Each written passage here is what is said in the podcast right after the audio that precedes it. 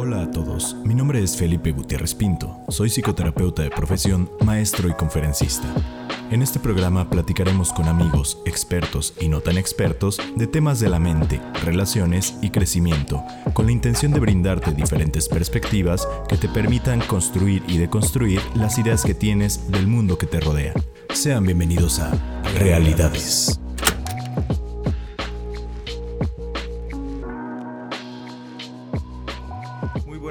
Tardes o noches tengan todos ustedes. Sean bienvenidos una vez más a un episodio de Realidades. Regresando a nuestra tercera temporada, episodio 29. Ya teníamos como tres meses que no subíamos un episodio, pero vamos a iniciar nuevamente antes de que termine el año y también para iniciar bien el año con, con diferentes temas de interés para ustedes. Y el día de hoy tengo aquí a un invitado que si están viéndolo en YouTube, ya, ya lo, no sé si lo reconocerán, porque me parece que no habíamos subido anteriormente un video con él, pero sí episodios con él, como el de Amigo Date Cuenta, ese episodio fue muy bueno, ya habíamos estado en ese, otro también me habías apoyado en algún momento, ¿no? Así sí, es. Sí, si no recuerdo. Pero pues lo presento nuevamente. Él es mi colega, mi amigo. Él es el maestro Efren Martínez. Es psicoterapeuta, maestro en educación sexual humana, maestrante en terapia familiar y actualmente desempeña el puesto de secretario técnico en un programa de atención múltiple al maltrato infantil en el Hospital Civil Nuevo Juan y Mechaca, aquí en la ciudad de Guadalajara, Jalisco, México. Él es una de las pocas personas que trata este tema que vamos a hablar el día de hoy. Y por eso yo me siento honrado de que esté aquí con, conmigo nuevamente, con nosotros, porque es un tema bastante complicado, bastante difícil de hablar, pero no por eso deberíamos de dejarlo de lado. ¿Cómo estás, Efraín? Bienvenido. Muchas gracias, Felipe. Este, muy a gusto, muy honrado con, con la invitación. Eh, ya teníamos un ratito sin estar aquí en, en tu mesa, pero pues bueno, trabajar este tema que sí es importante hacerlo, y más ahorita por la, por la pandemia, por todo lo que está sucediendo, hablar del tema del abuso sexual es infantil es, es primordial. Claro. Pareciera que no se, no se habla demasiado y tendría que ser un poquito más, eh, más preguntado, vaya. Claro, abrir estos espacios de diálogo. Por ahí Efren me ha apoyado de repente a dar este tema justamente en la Universidad de Guadalajara, en el cual estoy como profesor. Y siempre ha sido un tema que por lo menos los alumnos del área de psicología eh, muestran un interés muy grande, ¿no? Y me parece que toda la población en general, solamente que es difícil hablarlo, ¿no? Parecería en muchas ocasiones que, que no pasa. Es este tipo de cosas tan fuertes o tan complicadas de platicar o tan complicadas de, de hablar en, en una situación cotidiana que mejor pensamos que no suceden, pero la realidad es otra, ¿no? Sí, de hecho, pareciera que es un tema tabú, eh, pero al final de cuentas sí suceden. Y bueno, hay, hay muchos temas que engloban con respecto al abuso sexual, de que, pues bueno, yo no conozco a alguien, es lo, lo que dicen, ¿no? Yo no Claro. conozco a alguien que, que tenga, que haya sido abusado sexualmente, en mi familia no sucede, pero no porque en nuestro entorno no haya sucedido o no se haya descubierto una situación de abuso sexual, no quiere decir que no exista. Al contrario, es muy frecuente que existan este tipo de, de fenómenos, desafortunadamente existen, y, y no va con una situación de clase social o económica, Claro. es, impie- in- in- es para todos, vaya, es... Totalmente. Y más bien esto nos habla de, de lo oculto que tenemos este tema. No tanto de que no suceda, sino lo oculto. Porque de repente, por lo menos yo no sé si por la profesión a la que me dedico, pero yo sí he tenido la oportunidad de platicar con amigos o con personas que han tenido un caso de abuso sexual. Ellos infantil, ¿no? Pero ya ahorita ya lo tienen resignificado, lo tienen trabajado y lo pueden platicar. Sin embargo, el hecho de hablarlo en el momento en el cual sucede, yo creo que a mí nunca me ha tocado como escuchar un caso fuera de la parte clínica, o sea, fuera de la parte clínica con alguna persona que yo conozca algo y no pienso que no es porque no pase, sino porque, como tú dices, ¿no? De repente lo ocultamos. Pero bueno, entrando en este tema, pues tú estás en la unidad de maltrato infantil y evidentemente ahí no solamente ven abuso sexual, que ese es un tema que vamos a platicar a profundidad el día de hoy, pero hay otros tipos de abuso y tal vez valdría la pena como especificar esto, ¿no? Así es, digo, hay que entender que el, el abuso infantil o el maltrato infantil no nada más se refiere a la cuestión del abuso sexual, sino también puede eh, ser la, la omisión, inclusive la omisión de, de cuidados hacia un niño, eh, el maltrato físico, la negligencia, todo eso, todo ese tipo de situaciones también pueden ser una cuestión de, de maltrato infantil.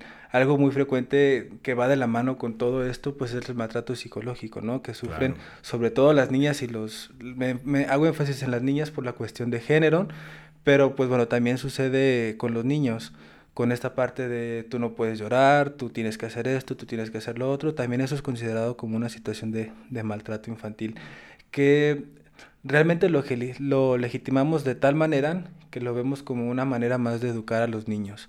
y, y, pues bueno, desafortunadamente no, no, no tiene que ser así. Esta, esta situación no tiene que ser de esta manera, sino pues bueno, hay que buscar maneras diferentes de, de, de crianza hacia los hijos que nos van a ayudar en un futuro, ¿no? A generar personas o ciudadanos con mejores capacidades para interrelacionarse, ¿no? Con los demás. Por supuesto. Y, y tú decías atinadamente al principio del episodio que eh, este tema del abuso específicamente infantil, no solamente la parte de abuso sexual, sino el abuso en general, es algo que debemos de hablar y más ahorita en una situación de pandemia. Ojalá que cuando nos estén escuchando ya no estemos en esta situación de pandemia, pero aún así, sí, sí, eh, ahorita es algo importante porque todo el tema de abuso y violencia nosotros como gremio de psicólogos nos hemos dado cuenta que ha incrementado a partir de, del aislamiento, ¿no? Porque al final de cuentas, si hay una actividad o si hay un abuso o una violencia por parte de algún miembro de la familia, esto se ha incrementado por el, porque pues estamos más en contacto, ¿no? Con el abusador, con el, la persona violenta. Entonces, sí valdría la pena en esta plática, vamos a ver algunos mitos, realidades y algunas algunos indicios que podemos captar para saber si alguien cercano a nosotros está sufriendo este tipo de abuso, ¿no? Más que nada nuestros primitos, nuestros hermanos o alguien cercano a nosotros. Y fíjate que dices algo muy importante. Eh, y, es parte de este mito, ¿no? Generalmente pensamos que el abuso sexual viene de un extraño, pero no, desafortunadamente viene dentro del núcleo familiar, inclusive desde la familia de origen o desde eh, vaya, el núcleo, como lo, como lo mencionaba, que puede ser el papá, el padrastro, el tío, el abuelo, el hermano, eh, bueno, un sinfín de personas. También no, no va con una cuestión de género, también va una cuestión, una mujer también puede ser agresora sexualmente y entendiendo también esta parte de que el abuso sexual no nada más es la penetración. Claro. Y, y algo también muy, muy, muy curioso, ahí en el, en el programa hemos estado analizando esta situación y sí, pues bueno, ahorita el programa digamos que está un poquito parado, estamos trabajando como al 20-30% de, de su capacidad por la cuestión de la pandemia, estamos más bien atendiendo situaciones de, de COVID, eh, pero eso preocupa, porque al final de cuentas los niños ahorita están en casa y, y esta situación pues los niños no tienen con quién hablar de una agresión física o sexual. Vaya, vamos, veamos las estadísticas que hay con las mujeres, ¿no? La violencia de género y cómo se ha disparado esta situación. Y, y, ellas sí tienen oportunidad de hablarlo. Un niño no tiene la posibilidad de hablar de la situación de abuso sexual. Entonces, acabándose esta pandemia, este confinamiento, pues pareciera que nos tenemos que enfrentar a una situación un poquito más alarmante. Preocupante y, y, más que preocupante para ocuparnos. Sí, totalmente. Y, y, en temas de salud mental, hablamos de que van a existir diferentes pandemias, no solamente la pandemia del COVID, sino ya habíamos hablado anteriormente de la pandemia de la ansiedad y el estrés, que ya se estuvo presentando a la gran mayoría de la población, pero también este tipo de temas. Y me gustaría centrarme específicamente en uno de los, de los que dijiste para entrar a este tema de los mitos, ¿no? Muy bien. Que el primer mito justamente que, que se tiene más es que el abusador regularmente es una persona eh, ajena al a la familia, ¿no? Que de repente a lo mejor el niño, la niña, el adolescente sale de su casa y alguien allá a la pasada se lo trepa a una camioneta y abusa de, del niño, ¿no? Cuando encontramos en las estadísticas que esto no es necesariamente cierto. Y esto porque es preocupante, justamente porque entonces encontramos una correlación con la cercanía emocional al abuso sexual, ¿no? Porque también otro de los mitos tal vez sería como que, y, y lo, lo ponemos aquí en los mitos que estábamos revisando antes de empezar el programa, que el abuso siempre es con violencia, ¿no? Y en muchas ocasiones no existe como tal la violencia física, vaya. Existe una manipulación emocional grande. Y para que sea una manipulación emocional eficaz, casi siempre se debe de presentar una cercanía emocional grande. Y esto implica que es alguien cercano al, al, al niño, niña o adolescente. Sí, y por eso mencionar esto, ¿no? De, de, cómo va de la mano el maltrato psicológico ante estas situaciones. Eh, Hablando un poquito de, de, mi experiencia dentro del hospital, te podría decir que las personas que, que han sido ajenas, completamente ajenas al, al niño, que, que, hayan abusado sexualmente de un niño, eh, son muy pocas. Por lo general, este, es una persona de confianza, es un amigo, es un compañero. Eh, en algún momento eh, platicaba sobre una situación de esta naturaleza y, y, y me comentaban ¿no? que eran amigos de, fue una fiesta, que llegó el, el, amigo del, del, vecino, el amigo del, del papá, y este es el, el que desafortunadamente agredió, agredió a, la, a la niña, pero siempre tiene que haber una correlación con la familia.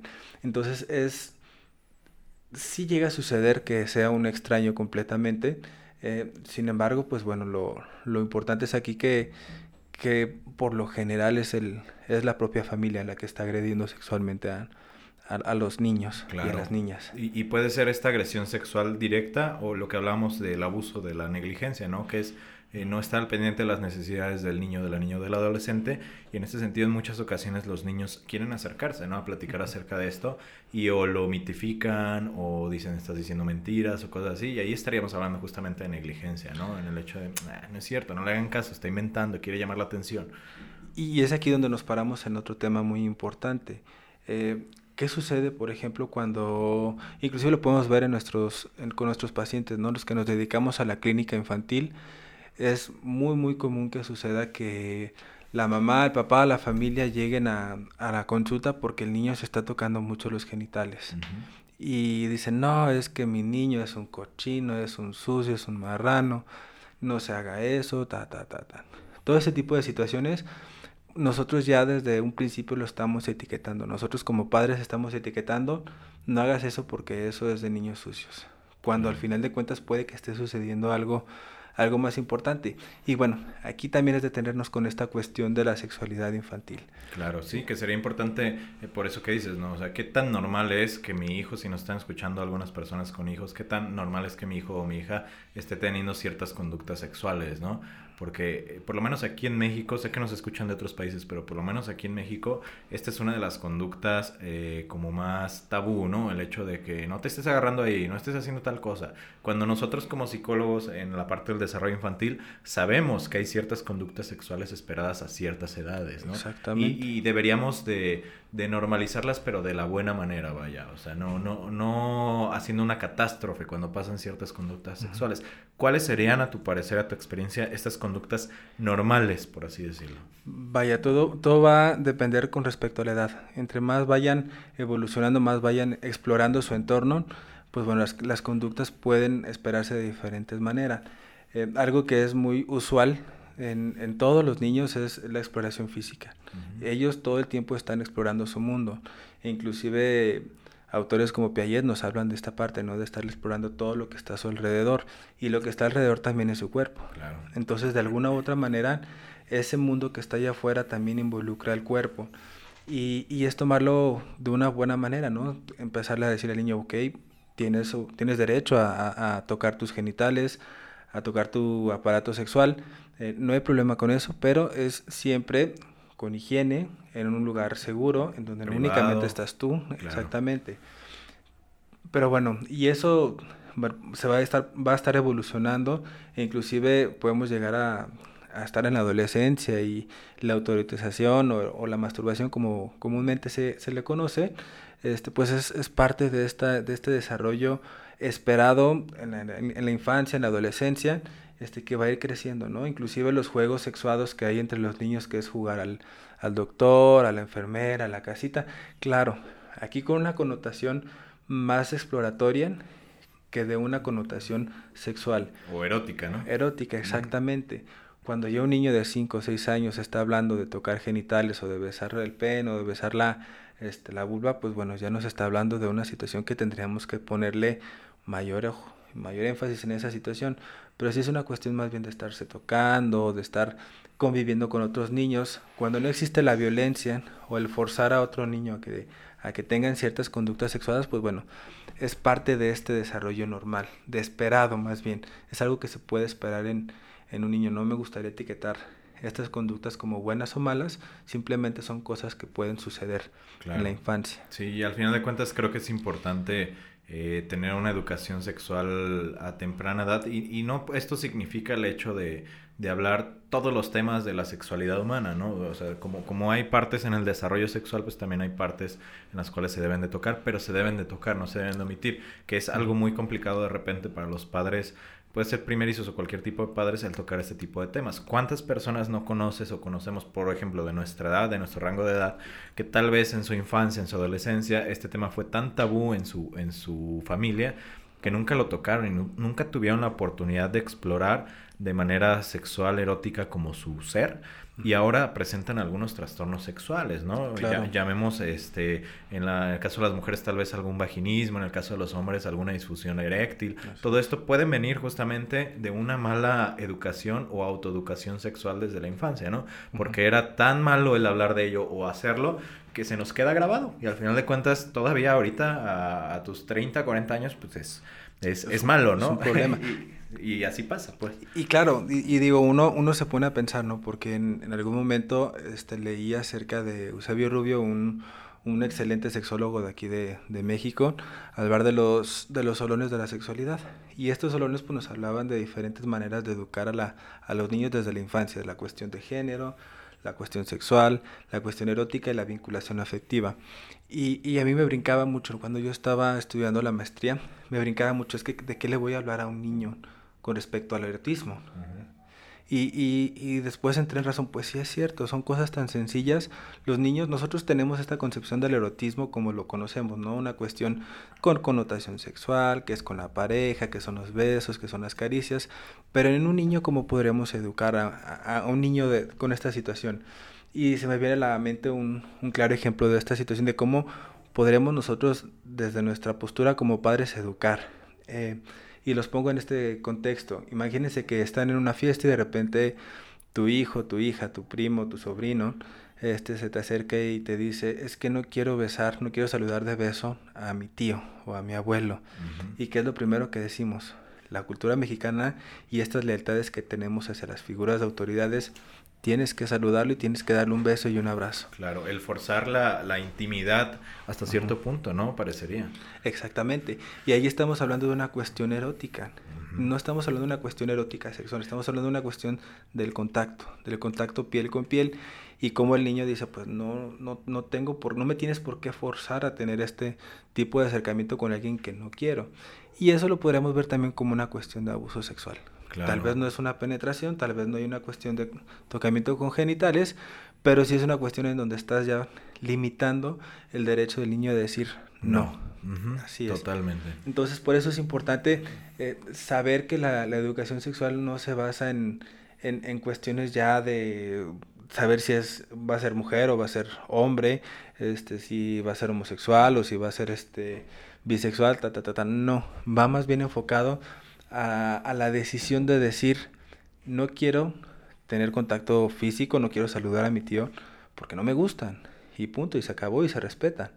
Entonces, es, un tema muy amplio, nos podríamos llevar, vaya, cuatro o cinco horas hablando del tema de la educación sexual, que es muy importante, por supuesto que sí, eh, pero bueno, también hay otras cuestiones que tendríamos que tomar en consideración después de tocar este pequeño paréntesis que hicimos con respecto a la educación sexual y es la cuestión de los otros mitos, ¿no? Por ejemplo, eh, muchas veces uno piensa que el agresor eh, es, es una persona homosexual, ¿no? Tienen e, esta Eso es uno muy común. Creo que hubo, o sea, en todo este proceso que vivió la comunidad de, de legislar el matrimonio igualitario y todo esto, los grupos opositores a este tipo de ideas de repente presentaban esto como una realidad, ¿no? El hecho de...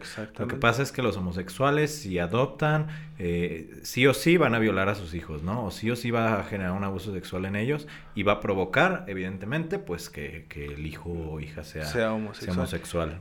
Así es. Y luego también viene justamente el otro, otro de los, de los temas o de los mitos que se tienen. Si un niño o una niña es abusada sexualmente, por consecuencia de adultos van a ser este, homosexuales. Cuando la situación no es así, digo, y sería tocar un tema también muy amplio que es la cuestión de la identidad sexual, que también no es un tema que, que tengamos que trabajar ahorita, o tal vez creo que ya en algún momento lo trabajaste aquí en tu podcast. Em, sin embargo, pues bueno, es, es importante hacer este énfasis, ¿no? el abuso sexual, los agresores sexuales no necesariamente son, son homosexuales. Inclusive te lo puedo decir yo como, como profesionista y en el, en, el, en, el, este, en el tiempo que llevo trabajando ahí en el hospital, son pocos los casos que he visto en donde un agresor sexual sea homosexual. Entonces, digo, ese tema no, no es el adecuado. Inclusive, me atreveré a decir que no hay un perfil específico para identificar a un agresor sexual. El agresor sexual puede ser cualquier persona. Sí, y eso nos lleva justamente a otros los mitos, ¿no? Que, que, por ahí dicen que los agresores sexuales son enfermos mentales, así, sí o sí, o drogadictos, o, o, alcohólicos.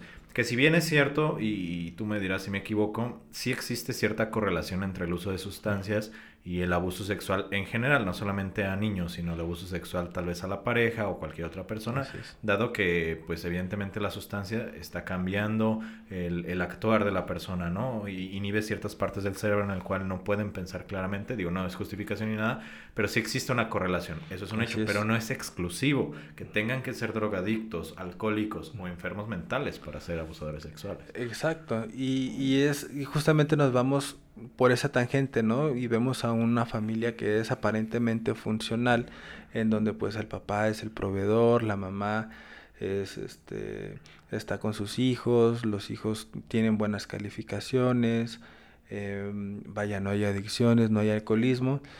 Aparentemente podría ser una familia perfecta, pero también en este tipo de familias desafortunadamente se presentan este tipo de, de situaciones de abuso sexual porque, como lo mencionamos, ¿no? no es una cuestión de que sea un enfermo mental o un depravado sexual, ¿no? que también se, se menciona mucho esto.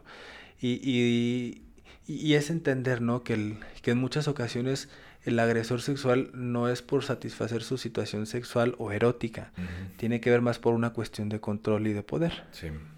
Y eso es un tema también muy importante que es, que es con respecto al machismo y toda esta parte de yo es una manera de generar poder o ejercer poder hacia los demás agrediendo sexualmente a un, a un niño y que lleva muchísimas connotaciones, ¿no? Podemos decir que el, que el agresor sexual pues tiene alguna situación de disfunción sexual, un, un problema para relacionarse con, con mujeres o con personas de su edad, este, y que pues bueno, la única forma que logran tener este tipo de relaciones son con niños de una manera disfuncional, vaya. Claro, y, y al final de cuentas aquí tomas dos, dos cosas o dos mitos que eh, si los relacionamos es algo bien interesante, por lo menos en la cultura mexicana, donde existe algo que se llama mitos familiares, ¿no? O, secretos familiares, que regularmente muchos van relacionados a este tema, ¿no? Hace rato platicábamos tú y yo el hecho de que existen ciertas pautas o patrones que parecen que se siguen, no necesariamente, pero en muchas familias se ve que hay abuso sexual intergeneracional. Esto quiere decir que tal vez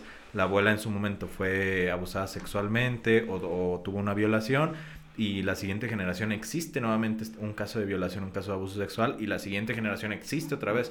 Entonces, parecería que entonces hay algo que detona eh, los agresores o los abusadores que probablemente tiene que ver con el machismo, con la cuestión del poder, pero al no hablarlo, al mitificarlo, se preserva justamente este ciclo de violencia y ciclo de necesidad de obtención de poder por parte de ciertos miembros eh, y, no se detiene las pautas, ¿no? No es el hecho de que se vaya a repetir porque se va a repetir, no es de que si a tus papás alguno de los dos fue abusado, tú también a fuerzas vas a ser abusado o tu hijo va a ser abusado, ¿no? Es el hecho de que no se habla y por no hablarse no se establecen límites claros en cuanto a la educación sexual, en cuanto a la cercanía emocional con los, con los familiares, que hablábamos esto de, de es que es tu familia de sangre y la debes de querer porque la debes de querer, ¿no? Esas lealtades, ¿no? Que la lealtad, entonces, este, creo que es importante entender esto, por lo menos en el contexto eh, mexicano, que existen justamente estos secretos familiares, ¿no? Que no se habla y ya después es como de, ay, pobrecita, mira, le pasó lo mismo que le pasó a, a mi mamá, ¿no? O cositas así, pero sí es bastante común y se da en todos tipos de familia, tú hablabas anteriormente uno de los mitos, ¿no? No, necesariamente es en un estrato social bajo, se da en todos. Y yo me atrevería a decir que, que se tiene el secretismo más en estratos sociales altos, como lo es en la drogadicción, como lo es en el alcoholismo, como lo es en, en muchos problemas psicológicos disfuncionales familiares, se mantiene el secretismo, ¿no? Por, por esta, esta misma fachada que tú dices, ¿no? La familia perfecta. O sea, ¿qué va a pensar el círculo cercano social de esta familia si saben que hubo un abusado sexual? ¿Cómo nos van a ver? Inclusive, este, en algún momento em, platicaba con una, una persona que, que, vivió esta situación de, de abuso sexual y ella mencionaba, es que cómo podía decir yo esto si él era un una persona importante en la política, no se podía hablar, no podíamos hacer nada y estábamos eh, encerrados en esta burbuja en donde había sucedido esto y lo único que hicimos fue huir, huimos de la situación y este y ahorita estamos estamos en un ambiente más más arropados, pero al final de cuentas no se pudo hablar. O sea, entre ella y sus hijos se pudo trabajar, pero a grandes rasgos no, no se supo más. No, no, no toda la familia sabe qué realmente fue lo que sucedió. Y pues bueno, eso es justamente lo que, lo que mencionabas, Felipe. Cómo, cómo la, la familia, eh, con esta parte de, de quererse eh, proteger, de, de querer eh, proteger a la familia, el nombre de la familia y, y, esta lealtad, pues permiten este tipo de situaciones y no la afrontan de una manera este, adecuada. Y, y, vaya, hablar de esto pues también implica todas estas consecuencias, ¿no? Porque al final de cuentas, estos, estos patrones transgeneracionales pues es una consecuencia del abuso sexual. Pero hay muchísimas más este, situaciones que nos han trabajado. Y, y, me gustaría mucho detenerme en esta situación porque hace poco estaba leyendo acerca de eso y, y, y, me entró esa curiosidad. Después de que nosotros, cuando se hace una, una denuncia y cuando se, se, destapa una situación de abuso sexual, eh, pues si la idea es proteger al niño, ¿no? Pero ¿qué pasa con la familia? Toda esta parte de la familia en donde se desmembra todo, este, donde se expone al agresor, en donde la familia, inclusive hasta se ha visto situaciones en donde culpan a la mamá por esta situación que probablemente ni siquiera ella se había dado cuenta de esto, uh -huh. eh, pues también queda como una persona eh, cómplice de esta situación. Y el niño en vez de estarlo ayudando pues está empeorando porque es hablamos del abuso sexual, hablé del abuso sexual, sin embargo pues ahora me quedé sin familia y estoy en una en un, un, hogar. Y fue mi culpa, ¿no? Exactamente. Entramos con este tema. Y se legitima y se vuelve a revictimizar a la, a la niña, al niño o al adolescente y es por eso que más bien nos callamos. Es un tema muy, un fenómeno muy, muy, muy amplio y que se tiene que tomar en consideración. Eso es definitivo. Y, y, también trabajar con la familia es algo que se tiene que hacer. Es algo que sí o sí se tiene que trabajar no nada más es proteger al niño, darle terapia a él, sino también a la familia hay que atenderla. Y sí, también hay que trabajar con el agresor. Digo, al final de cuentas, está pagando su sentencia, cual sea su sentencia, pero también trabajar con él porque es un ser humano y también, eh, pues bueno, algo sucedió para que él haya decidido que esto es lo más adecuado. Entonces, si realmente, genuinamente queremos parar de alguna u otra manera el abuso sexual, pues tenemos que empezar desde cero y de ahí con todos lados. Sí, claro, atacar a, a, a, todos los frentes, porque es cierto, ¿no? En todos los, los, trastornos, por lo menos en la parte psicológica, todos los problemas a nivel psicológico, social, eh, yo creo que el mayor eh, barrera que nos encontramos los terapeutas o los psicólogos sociales es justamente la reinserción de la persona que sufrió tal o cual cosa a un contexto el cual es lo mismo. O sea, imaginemos, como tú decías, ¿no? Una familia en la cual sí hubo abuso, eh, generan la denuncia, todo, fue, no el papá, el tío alguien, lo sacan tal vez ese contexto al tío para alguna sentencia, suponiendo que sí proceda en la parte legal, pero regresas al niño a un contexto en el cual eh, tal vez lo van a revictimizar, ¿no? E inclusive tal vez el abuso sexual, si bien es muy grave, lo que le va a afectar a nivel de su psique y a nivel de su desarrollo normal como niño no, no es o sea, sí va a ser el abuso sexual, pero aparte de eso, la revictimización o el sentir lástima por él o hasta el coraje que le pudiera tener a alguien, ¿no? Porque a lo mejor, como tú dices, ¿no? La familia se desintegra por esto y de repente el hermanito o la hermanita dice, no, pues ya en la vida le voy a hablar y ya no lo quiero porque por su culpa pasó todo esto, ¿no? Entonces son Exacto. casos que pueden llegar a pasar al final de cuentas en, en este sentido. Y fíjate que, que es, sí es cierto esto que mencionas. Y, y, y, sucede, por ejemplo, cuando trabajo con, con niños que, que, son agredidos sexualmente, pero que vienen de un pueblo. En los pueblos, como dicen, ¿no? El dicho, pueblo chico, infierno grande. Uh -huh. Todo el mundo supo, todo el mundo sabe de, de estas situaciones. Y, y, curiosamente, con dos, tres niños que, que, estuve trabajando con ellos y sus familias, eh, pasaba algo muy curioso. Los niños eran tachados, inclusive ni siquiera podían ir a fiestas de cumpleaños por justamente este tabú que se tiene, con este tema que se tiene. Ese niño fue abusado sexualmente, muy probablemente va a ser un agresor sexual. Entonces claro. volvemos a caer en esta cuestión de la revictimización, volvemos a generar toda esta cuestión del tabú y dice el niño, ching, ¿para qué lo dije si de todos modos ve cómo me están tratando? Claro. Y si no la hablaba, pues bueno, al menos iba a fiestas de cumpleaños. Uh -huh. Y ahorita ni siquiera tengo eso. Claro. Entonces, es importante pues bueno entender que, que, el abuso sexual no en los niños no no necesariamente va a generar un agresor sexual.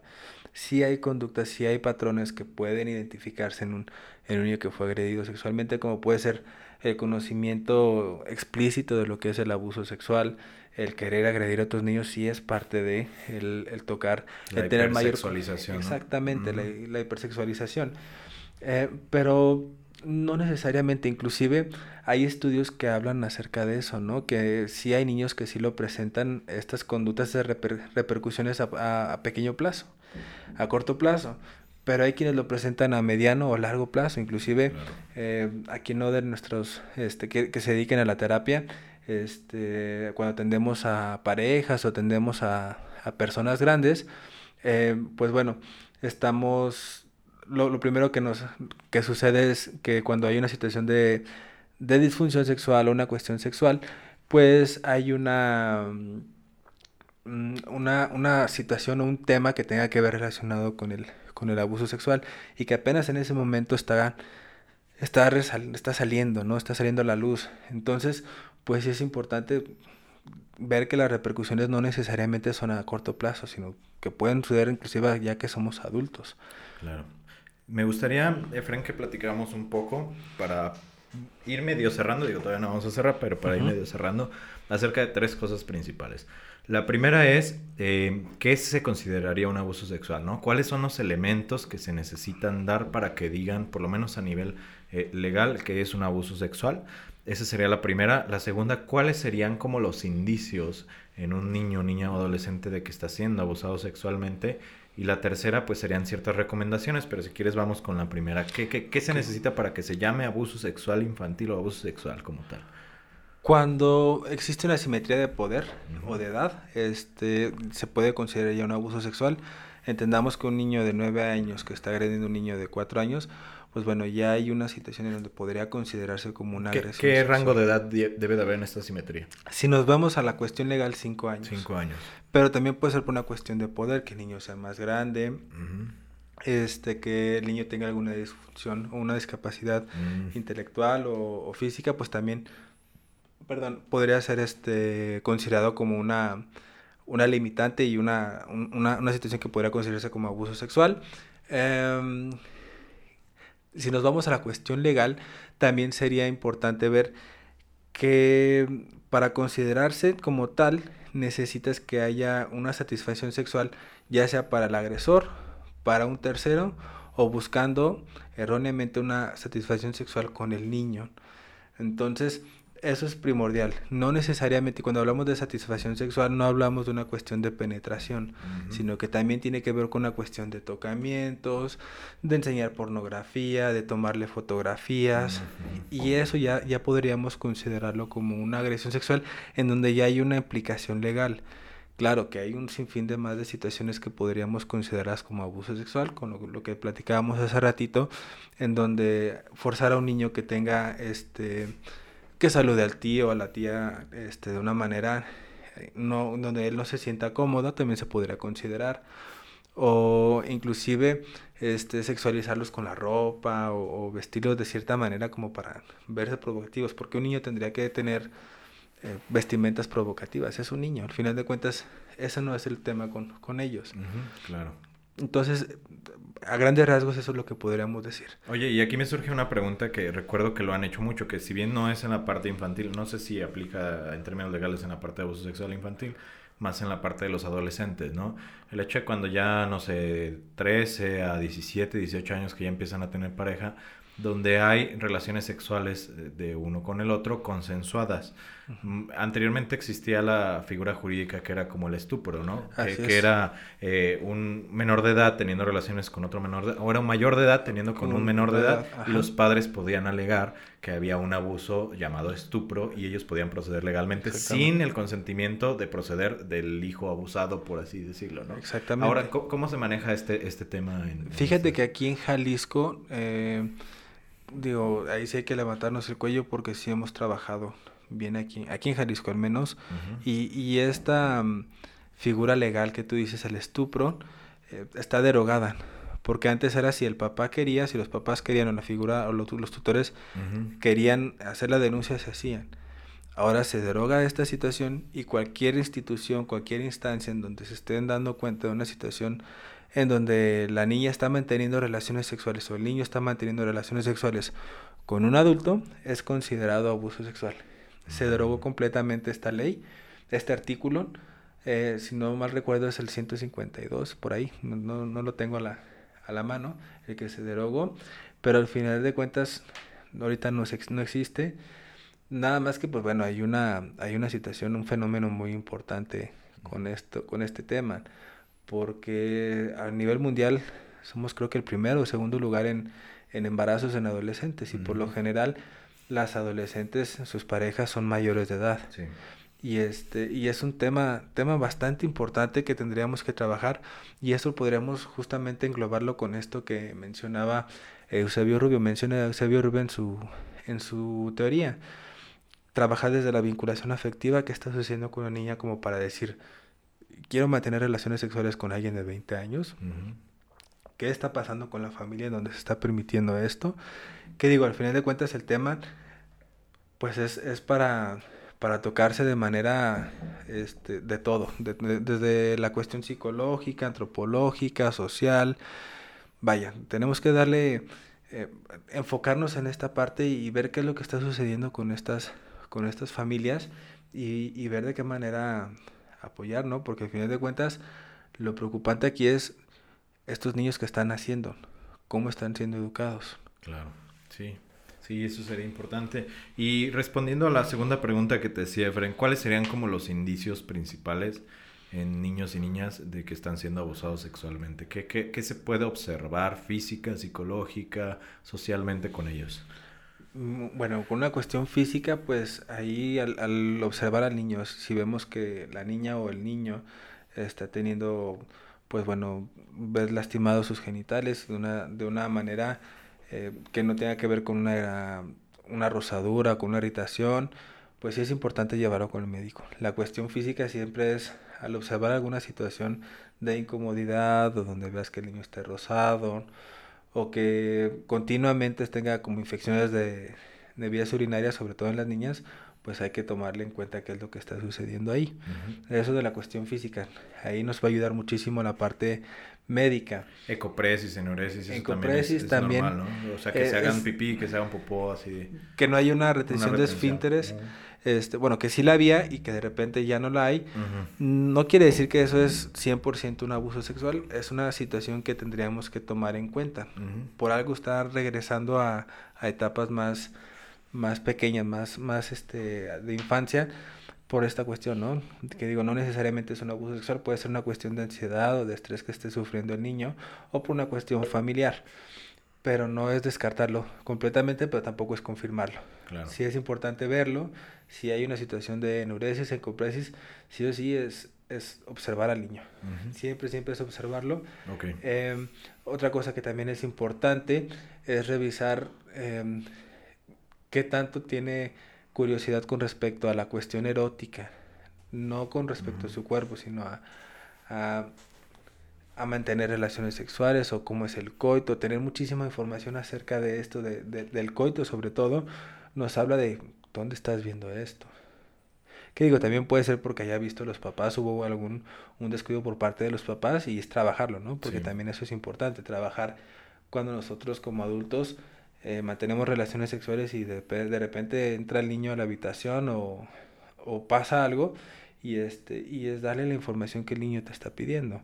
Entonces, sí es importante que si vemos al niño que está o viendo mucha pornografía o, o de repente quiere ver el cuerpo desnudo, pero de una manera em, hasta un tanto violenta, podremos hablar de, de, de una cuestión de, de agresión, claro. de, de agresiones. Violenta me, me refiero al, al, no tener límites con el cuerpo de los demás, al querer este, tocar o al querer ver sin el consentimiento de la otra persona. Entonces, sí es importante, claro, cuando sucede esto, pues es necesario llevarlos a con un psicólogo y trabajarlo sobre todo con un psicólogo que tenga este enfoque de, de la cuestión sexual.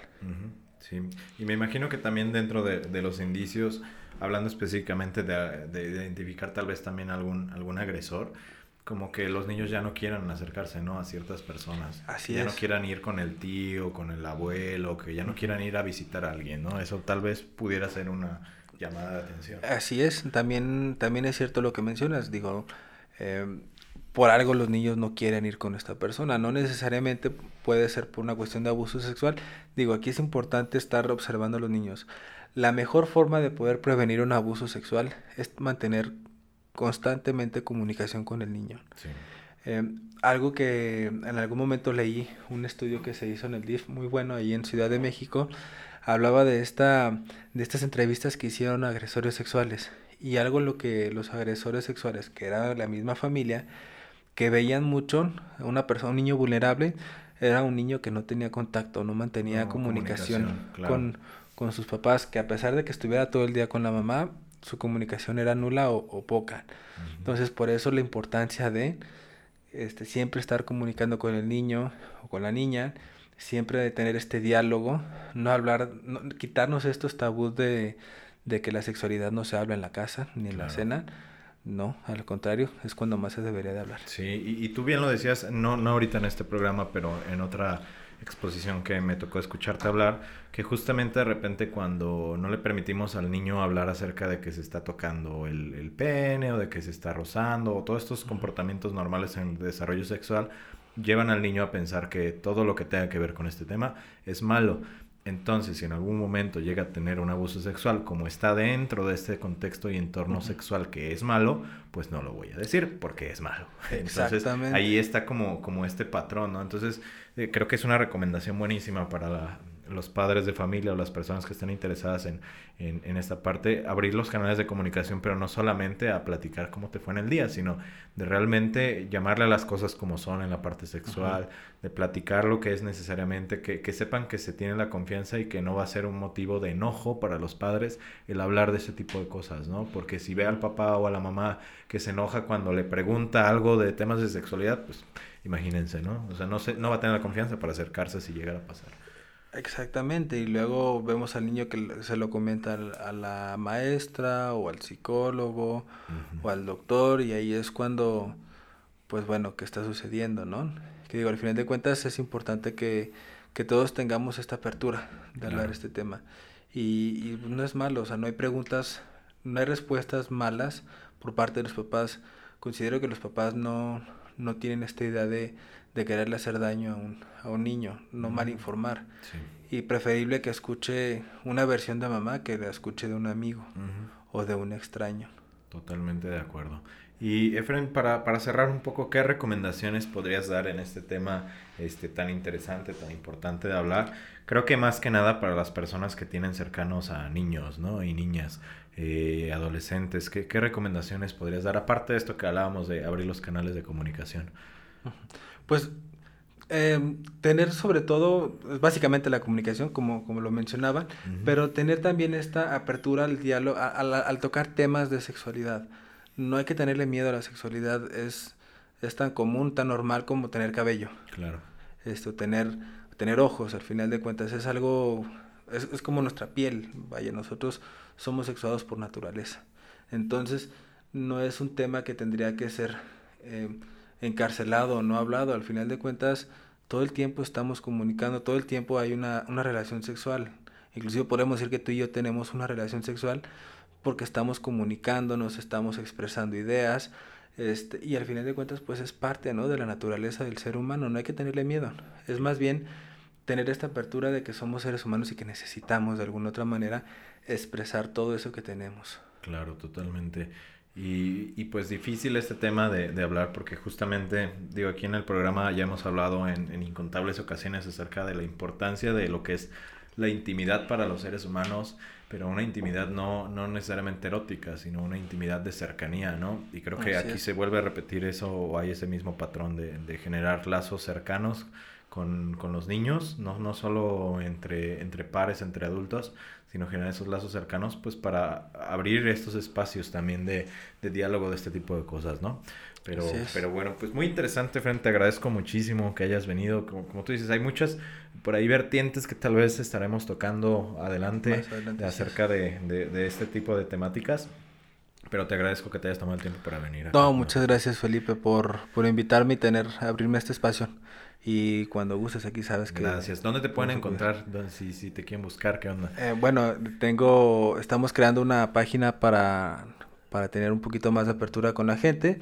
Eh, en teoría, bueno, lo, más probable es que sea psicoterapeuta Efren y ahí me podrán encontrar en las redes sociales para ahí lo buscan, psicoterapeuta Efren Martínez ahí en Facebook y en Instagram. Esperemos que para cuando salga este episodio ya esté en tus redes sociales, este que lo grabamos un poquito antes. Y les recordamos si les gustó el episodio apóyennos por favor, mándenlo a sus conocidos, etiquétenos en Instagram, nos pueden buscar como Realidades Podcast en todas las redes sociales y si les interesa también el tema de la terapia o la terapia en línea, estoy para, para servirles. Me pueden encontrar como psicoterapeuta Felipe Pinto Terapeuta o F Pinto Terapeuta en las diferentes redes sociales. Estamos ahí eh, por si necesitan. Pues nuevamente muchas gracias. Gracias a ustedes que nos escucharon. Recuerden compartirlo y nos vemos, escuchamos en el siguiente episodio. Hasta luego. Hasta luego.